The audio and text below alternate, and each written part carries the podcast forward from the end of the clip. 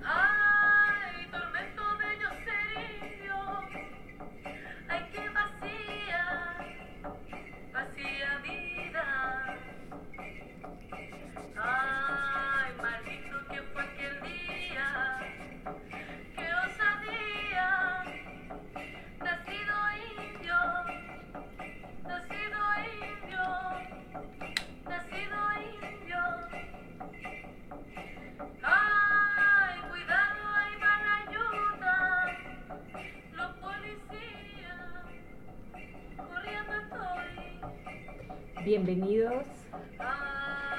Bienvenidos, bienvenidas, bienvenides, Radio Escuchas del Sistema Solar Perodáctilo, en colaboración especial con Revista Zánganos de Arte y Cultura Latinoamericana.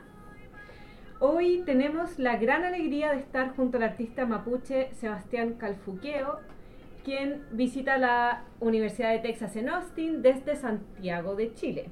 Aplauso, por favor. Eh, lo acompañan Pilar Villanueva, editora general de revista Zánganos y también estudiante aquí de literatura y cultura en el Daniel Portugués de UT Austin. Eh, Ana Cecilia Calle en los controles. Un aplauso para uh. Ana C. Y bueno, y yo, que les habla, Montserrat Madariaga Caro, también eh, grad student aquí del departamento. Ok, bueno, ¿cómo estás, Sebastián? Estoy muy bien. Muchas gracias por la invitación a conversar sobre mi trabajo y también a mostrar lo que he estado investigando y desarrollando. Hola Monse, hola Ana, hola Sebastián, muchas gracias por venir acá. Entonces, nuestra primera pregunta es, tiene que ver con la charla que tú vas a dar ahora en un par de horas, ¿verdad? Que se titula Of Other Indigenous Life Ways, Kanyechi Monyen. Entonces aprovecho este intrigante título para invitarte a que nos cuentes sobre tu arte, las reflexiones que te mueven y las materialidades con que trabajas. Bueno, mi trabajo como artista se ha desarrollado desde el año 2012, que es el año que yo egreso de la Facultad de Artes de la Universidad de Chile, eh, con mi primera obra como tal, que es You Will Never Be a una obra sobre el machi hueye, un machi que el machi es un curandero dentro de la cultura mapuche, que hoy en día está asociado más a la figura femenina, pero antes de la invasión española, este machi podía transitar tanto lo femenino como lo masculino, tener prácticas tanto heterosexuales como, homosexuales. Eh, todo esto fue aniquilado, fue coartado, fue eh, quebrado por estas lógicas coloniales, por el cristianismo, estas formas de ver el mundo tan binario y a partir de esas investigaciones desde donde yo también empiezo a elaborar un discurso que va en líneas del feminismo, de lo decolonial y que también trabaja en distintos soportes. Va desde el video, la instalación, la cerámica, la escultura, la performance em, y así al archivo también. Eh, principalmente. Entonces lo que he estado desarrollando este tiempo eh, tiene mucho que ver con esas búsquedas de lo mapuche, eh, en tensión también con la figura de los estados-nación, de la construcción de lo, de lo que es Chile, por ejemplo, o de la construcción de Latinoamérica. Es un quiebre también a esa identidad hegemónica, a esos lugares fijos, a esas historias oficiales que se nos quieren imponer, a esos relatos eh, macro sobre eh, los estados-nación y también eh, es una forma de subvertir un poco las lógicas coloniales, lo que yo intento humildemente hacer. Oye, Seba quería también em, hacer referencia a lo que estábamos escuchando antes, porque es una, una amiga tuya la que escuchamos en este momento, ¿cierto? Daniela Millaleo. Sí.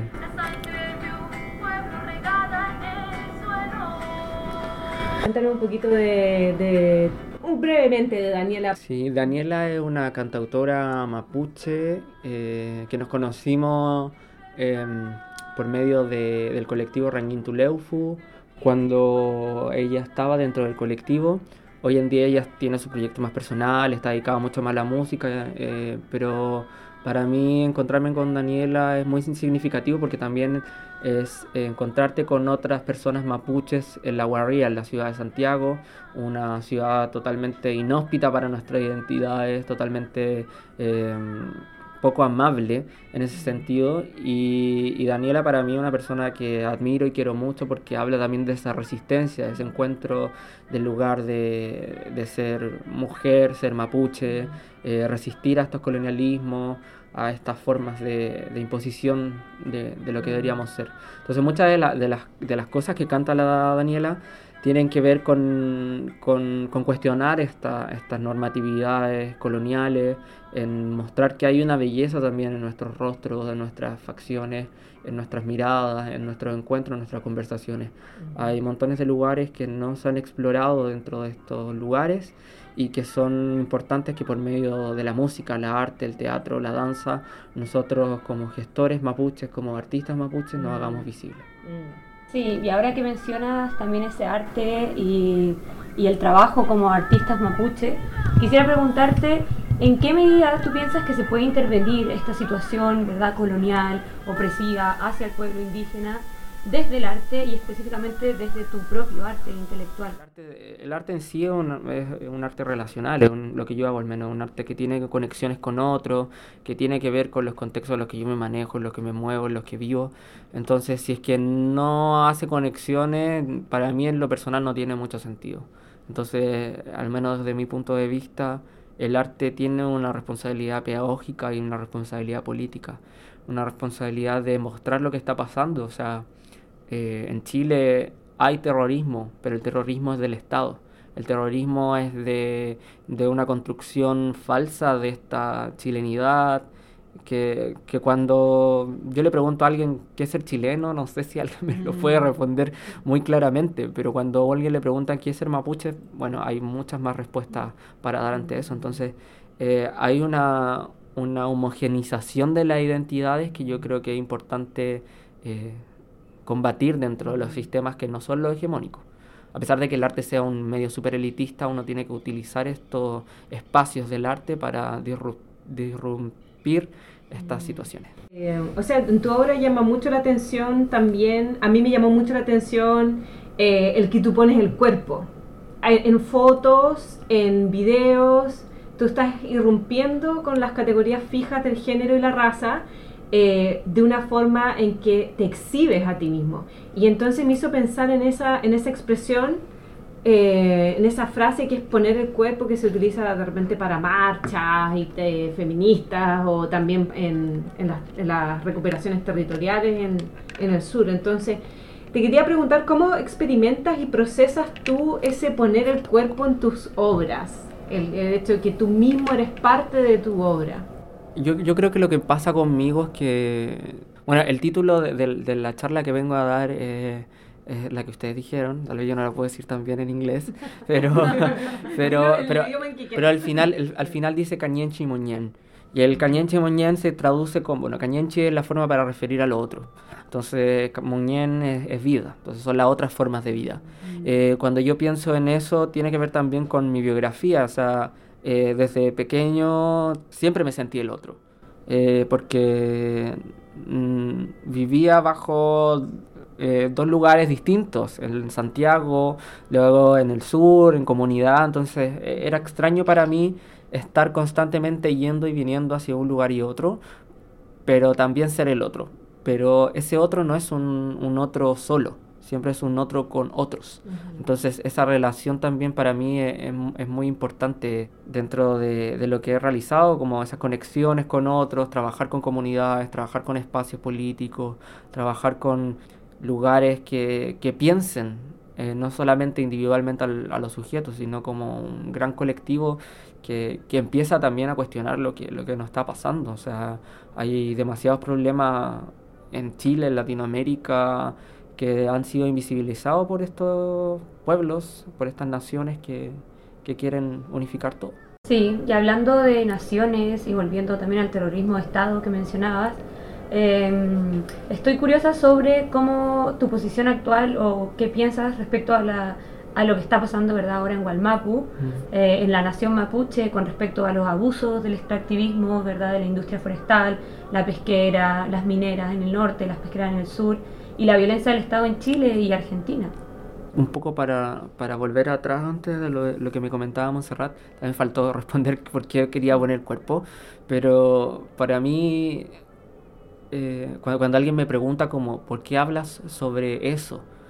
Es porque es lo que me tocó vivir. O sea, para mí sería muy sencillo hablar desde lugares em, más facilistas, como ya sea desde el arte o desde lo indígena. Para mí sería muy fácil hablar desde la mancha, la línea, eh, la geometría, la mm. arquitectura y todas estas cosas, pero eso no es lo que me tocó vivir a mí. Y también podría irme en la autoexotización de mi imagen, vender una imagen indígena y hacer obras que fuesen eh, totalmente encriptadas para otros, otros contextos. Pero lo que me interesa a mí es hablar de lo que yo viví, esos, esas realidades de estos dos mundos y también cuestionar esto, estos espacios, hacer la tensión entre esos dos espacios y, comunicarlos, porque si los espacios quedan solos, eh, eh, aislados de, de, lo que está pasando como, como en un conjunto global y social, eh, van a seguir siendo, siempre siendo lo otro. Entonces necesitamos ser los otros con más otros. Y esa comunidad nos puede permitir eh, romper estas lógicas. Y, y, con respecto a lo que está pasando en Chile, es, es nefasto, es terrible, hay una situación política urgente eh, muy, muy grande que tiene que ver con, con, las violencias del Estado, un Estado terrorista, de un Estado chileno que, y argentino también, por qué no decirlo, que son los Estados-naciones que han, eh, han, han, aplicado mal el sistema de la colonización. Uno cuando piensa en, en Europa y piensa en la invasión española, por ejemplo, en nuestros territorios, piensa que, que los procesos coloniales se terminaron con, con la conformación de los estados de Chile y Argentina. Y es todo lo contrario, porque al menos en el caso del pueblo que, que yo pertenezco, eh, hay montones de tratados que, los españoles hicieron con los indígenas en algún momento y que luego no fueron respetados por, por, por el extractivismo de, de, de los estados-nación. Y estos estados-naciones son los que ponen las forestales, que ni siquiera son forestales de, de, gente que vive en el territorio, sino que son entregadas a manos extranjeras, que explotan los territorios, que hacen que fundamentalmente las comunidades no tengan acceso al agua, por ejemplo, que no tengan acceso al agua, ni electricidad, ni a ninguno de, lo, de los bienes básicos. Entonces el problema del extractivismo es eso, estamos llenando de pino y eucaliptos principalmente nuestros espacios naturales, eh, que secan las napas subterráneas, que precarizan a las comunidades que viven en, los territorios, que, que, acaban con nuestra eh, flora y fauna eh, autóctona, em, que, que, generan aumento de temperatura, o sea, todo está conectado de alguna u otra forma, todos los problemas medioambientales que estamos viviendo hoy en día es respecto y responsabilidad también de estos estados que no se han hecho cargo de cómo han entrado colonialmente a, las comunidades y cómo también eh, tratan de asimilar las identidades que no son las de ellos a estos sistemas. Entonces el Estado chileno tiene una responsabilidad tremenda, una responsabilidad que no se ha hecho cargo ni la izquierda ni la derecha, que sigue perpetuándose sistemáticamente bajo estas formas de, de como bien común, que en realidad no existe, porque para quién funcionan las forestales, no funcionan para el pueblo de Chile, no funciona para el chileno promedio, funciona para los grandes transnacionales que vienen a explotar nuestros territorios. Entonces es muy fuerte esa idea desde lo neoliberal, colonial, eh, patriarcal, todo junto ahí aplicándose en los territorios y es como no sé, al menos desde mi perspectiva creo que hay, que hay una reactivación joven, de, perdona, perdón, de gente joven que está pensando eh, su identidad, que está recuperando saber, el kimun, el, prácticas culturales, la lengua, el zungún. Entonces hay montones de, de, personas jóvenes que gracias a, a personas que en, en, el pasado nos pavimentaron un poco el camino, podemos hoy en día estar hablando de arte. Eh, no es menor que yo sea la primera generación de mi familia que va a la universidad. No es menor que yo quiera hacer arte. Cuando nadie en mi familia nunca había entendido nada del arte. Entonces, es nuestra responsabilidad política como gente joven seguir metiendo el dedo en la llaga hasta que esto explote y que en realidad pasen cosas para que cambie este sistema. ¿Cómo nos podrías, o sea, nos podrías por favor compartir más de tu historia biográfica con, por decirlo así, la mapuchidad? O sea, eh, tú mismo estabas hablando ahora de que pertenece a esa generación de gente joven, eh, que está aprendiendo la lengua, que está eh, aprendiendo el conocimiento, el kimun. Entonces, eso, si nos, nos puedes, puedes compartir a, los auditores, a las auditoras, todo. Yo no me puedo arrancar de, no reconocerme mapuche porque eh, tengo un apellido que desde que mm, lo decían mal con la lengua mis profesores, eh, había una risa en el colegio, una carcajada que, que, se burlaba de, de cómo sonaba mi apellido porque era otro porque no era el apellido ni español ni, em, ni europeo. Entonces, desde temprana edad yo me sentí un sujeto otro, me sentí alguien que no era parte de, de esa conformación identitaria de lo que es Chile. Y, y también conviviendo, yendo al sur, eh, estando en espacios, eh, conversando con mis abuelos, con mis con mis tíos, que luego que mis abuelos se murieron, tuve que forzadamente empezar a recuperar la historia de mi abuelo porque no me habían contado todo. Entonces ahí empezar a, reconfigurar toda una historia de lo mapuche, sabiendo que yo era mapuche, em, fue una, una, tarea de años. Fue una tarea de, a pesar de que, que, yo lo sabía porque había algo marcado en mí, un apellido, eh, unas prácticas de mi abuela, de las hierbas, por ejemplo, de saberes que no son los saberes occidentales. Em, tuve que asumir más, más, con más fuerza más cuando fui adulto, porque también eh, fue un proceso de años eh, esta, este encuentro entre la homosexualidad y, lo, y, lo, y, lo, mapuche, porque mucho tiempo se me dijo que esas dos cosas no eran posibles, entonces hubo en algún momento en que yo me desligué un poco de lo mapuche porque pensaba que no había posibilidad para mí, pero cuando me empecé a, meter más en la cosmovisión, empecé a encontrar eh, lugares más... Mm, em, que no estaban tan occidentalizados, me di cuenta que había un lugar para mí. Había una, una, historia colonial que decía principalmente los mapuches que estaban más occidentalizados, que no existía cabida para la homosexualidad entre los mapuches.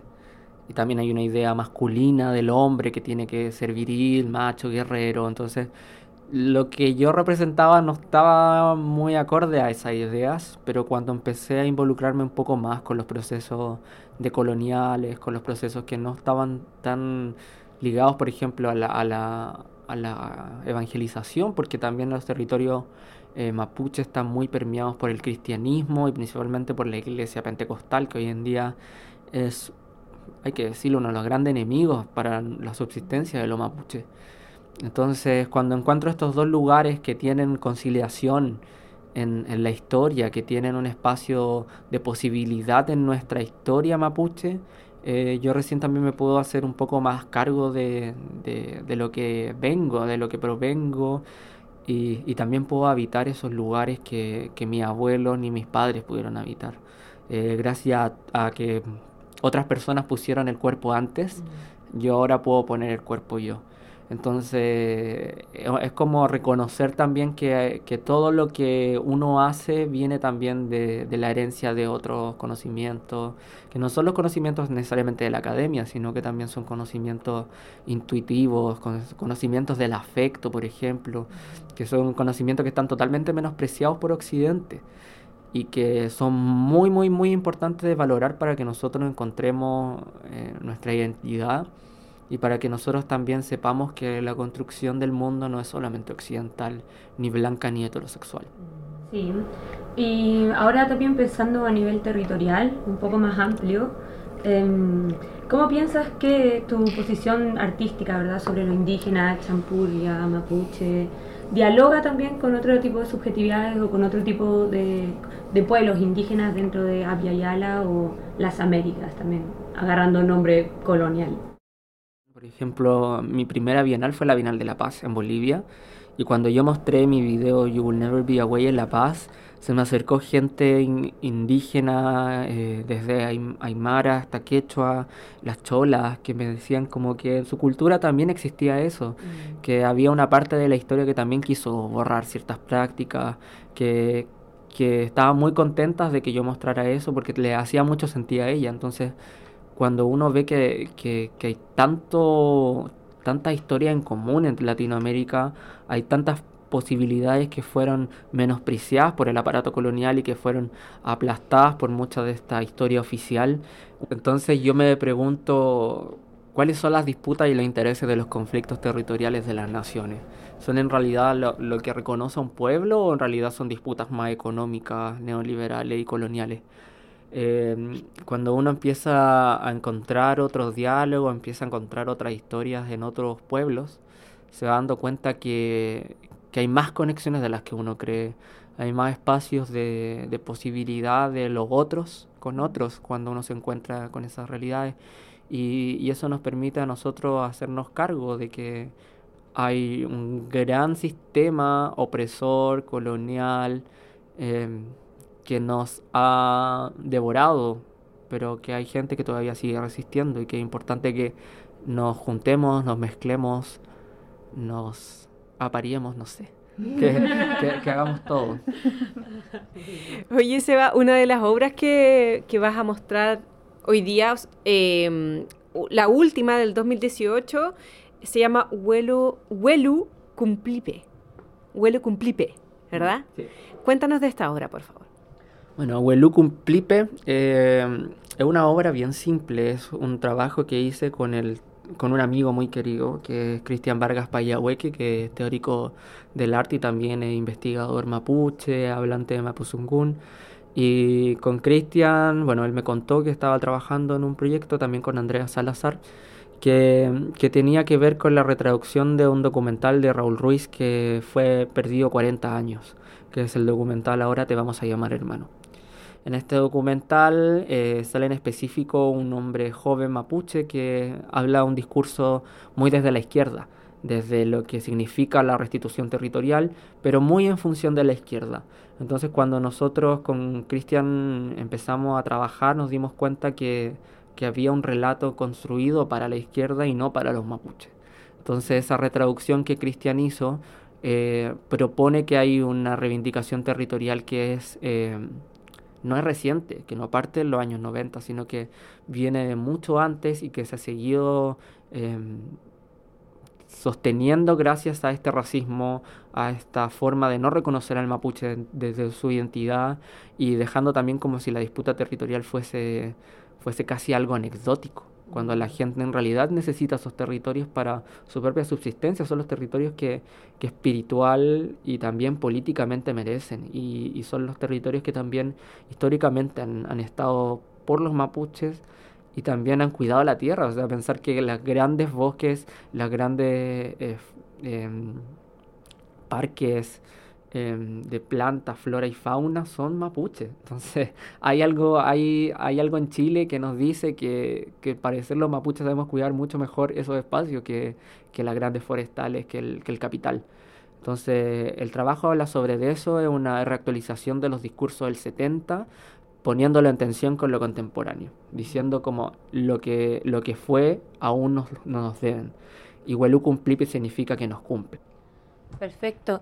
Y ahora también volviendo a esa pregunta sobre el territorio eh, y combinándolo también con el quehacer feminista, quería saber si me podrías contar un poco más, nos podrías contar un poco más sobre el colectivo mapuche feminista Rankin Tuleufu, si lo pronuncié bien, eh, y claro, cómo, en qué consiste este feminismo mapuche y cómo, cuáles son sus objetivos como colectivo, cómo dialogan sus distintos quehaceres y espacios dentro de este contexto de feminismo mapuche? Em, para mí es muy importante el colectivo Tuleufu en el sentido de que antes yo milité eh, en muchas organizaciones de disidencia sexual. Eh, en hartos colectivos de género, de el colectivo LGTB también. Y, y, creo que siempre me sentía al otro. Siempre me sentía como que mis compañeros de lucha no estaban hablando desde exactamente el mismo lugar que yo quería hablar. Entonces cuando había que hablar de raza, por ejemplo, o de privilegios de clase, eh, se callaban muchas cosas. No todos los espacios, pero gran parte de los espacios de Santiago y de Chile eh, no cuestionan eso.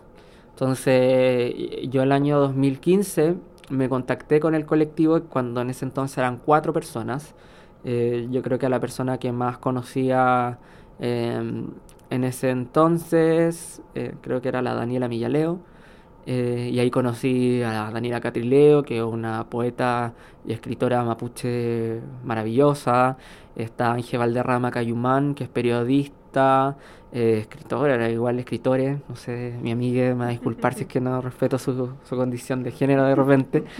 Pero que para mí el encuentro con, con Ángel en específico fue como como un boom en mi cabeza, porque también Ángel había militado mucho en los colectivos de disidencia sexual, pero encontrarnos los dos en esa posición de, de, estar como en lo mapuche y ser eh, una persona no, no heterosexual, eh, fue súper significativo encontrarme como, como hermanos, así como saber que no nos podemos separar nunca más.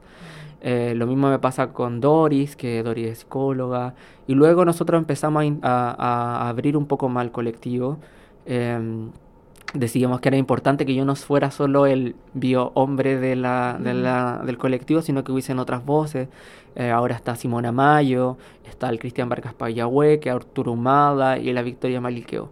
Y estamos pensando mucho en esa articulación, en vincularnos mucho con los pueblos de Abyayala, con otros eh, sujetos racializados, em, con compañeros marica em, de pueblo indígena, eh, un sinfín de, de, espacios que no tienen que ver con el feminismo blanco, sino que tienen que ver con hasta, hasta personas dentro del, del sistema indígena que no se reconocen feministas cuando eh, en sus discursos sí se presencian muchas de, de las dinámicas feministas.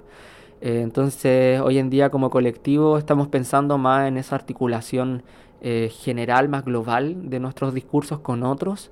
Em, de la mano de muchos teóricos, de muchas personas que están trabajando, Yuderki Espinosa, Aura Cumes, entonces eh, Edgar Solís, eh, Lucrecia Amazon, entonces hay, hay muchas, muchas personas ahí poniendo sus discursos, nosotros analizando, pensando en publicar también a futuro y, y tratando de ser un espacio de, construcción, de problematización también de esas identidades.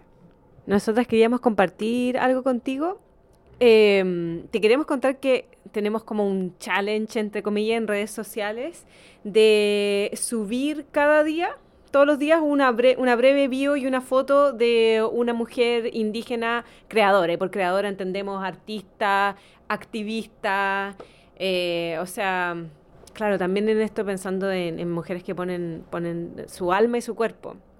Eh, en fin, entonces el Facebook se llama Las de Abyayala y queríamos eh, preguntarte qué artistas, mujeres indígenas nos puedes recomendar a los auditores y también para, para seguir con esta difusión. Mira, justo se me olvidó nombrar a una de mis compañeras. Perdón, perdón Paula, pero eres la más fantástica mujer indígena que conozco. Paula Baeza Pailamilla es la primera mujer indígena que yo creo que tienen que conocer que es artista, una artista de performance, que es muy política, que tiene un discurso que en realidad el sistema del arte ni siquiera está preparado para tenerla. Yo creo que así de, de, potente la Paula. Eh, también está Marcela Cayuqueo, está la Paula Coñepan a mí me parece que Daniela Ortiz también podría ser una, una, una buena persona y denme un segundo, auditores, por favor. y hace, hace poco em, vi el trabajo de Rocío Chuquimía, que es una artista de Bolivia, que trabaja mucho con la artesanía y que también creo que eh, a mí me gustó mucho lo que hace Rocío, que creo que también... Sí, Chukimilla. Chukimilla. Chukimi, perdón, Chukimia. Y eso, esas son las mujeres artistas, yo creo que hay montones, pero hay que seguir descubriéndolas porque hay un sistema muy marcado que hay que destruir. Ok, entonces muchas gracias Muchas gracias Sebastián, Ana Cecilia, Montserrat, auditores y auditoras, eh, por tu diálogo, por la escucha y por estar aquí con nosotras. Muchas gracias. Sí, eh, gracias Seba y eso que se sigan, que, que sigan los diálogos antipatriarcales, antibinarismo, eh, aunque también tenemos que hablar de la mujer justamente por el patriarcado. Y, y, también decirle a los auditores que si quieren revisar cualquier material, en especial los de, los de video, están en la web disponibles, están gratuitos. Eh, una de mis prácticas fundamentales para mí es que ciertos videos estén totalmente liberados en internet a pesar de que yo trabaje con galerías o espacios que me lo prohíban. Para mí es fundamental que el acceso a esos documentos estén disponibles en línea y que todas las personas puedan ver que se está haciendo arte desde otros lugares que no son lo hegemónico. Este ha sido otro episodio del Terocast, el podcast de Pterodáctilo, la revista y blog del Departamento de Español y Portugués de la Universidad de Texas en Austin, en colaboración con la revista Zánganos de Chile. Hoy nos acompañó Sebastián Calfuqueo, artista visual y multimedia mapuche. En la entrevista los acompañaron Pilar Villanueva y Montserrat Madariaga. No se olviden de seguirnos en nuestras redes sociales Facebook, Twitter, Instagram y SoundCloud como UT Pterodáctilo. Hasta la próxima.